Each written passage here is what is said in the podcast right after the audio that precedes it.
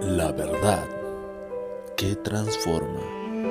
Palabras que cambiarán tu vida. Dios les bendiga. La Biblia nos dice en el Evangelio de Juan, capítulo 6, versículo 40. Y esta es la voluntad del que me ha enviado, que todo aquel que ve al Hijo y cree en Él tenga vida eterna, y yo le resucitaré en el día postrero. Amados amigos, y esta es la voluntad de Dios, no es otra Cristo vino a la tierra con un único objetivo y es dar salvación al hombre perdido.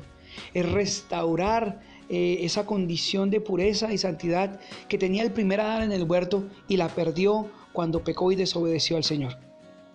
Esto es lo que Dios quiere darnos por medio de Jesucristo, eternidad en Él, una eternidad para vida.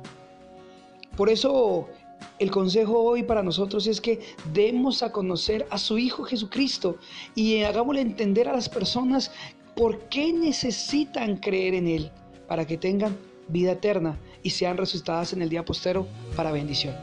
Recuerda, todos somos pecadores. No hay nadie justo, no hay ni un solo justo, dice la Biblia. Por cuanto a todos pecaron, están destituidos de la gloria de Dios. Y es necesario que este mensaje lo escuche todo el mundo, no hay ninguno bueno sobre la tierra, no hay ni un solo ser humano que sea bueno. Podrá tener buenas acciones, podremos hacer algunas buenas obras con los pobres, pero buenos no somos, porque la esencia en nosotros es pecaminosa.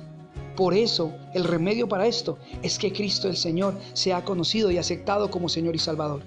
En ese momento, aquel que lo haga será salvo y tienen que ver a Jesús. ¿Y dónde lo tienen que ver? A través nuestro. Nosotros como iglesia, la iglesia de Jesucristo, mostramos a través de nuestras acciones, nuestro comportamiento y nuestro estilo de vida que Jesús es real. Es tiempo de levantarnos y empezar a vivir como Cristo vivió en la tierra, para que podamos decir como el apóstol Pablo, imítenme a mí como soy imitador de Cristo Jesús. Recuerda, es tiempo, es tiempo de que el mundo conozca al Hijo de Dios y crea en Él para vida eterna. Levantémonos hoy. Bendiciones.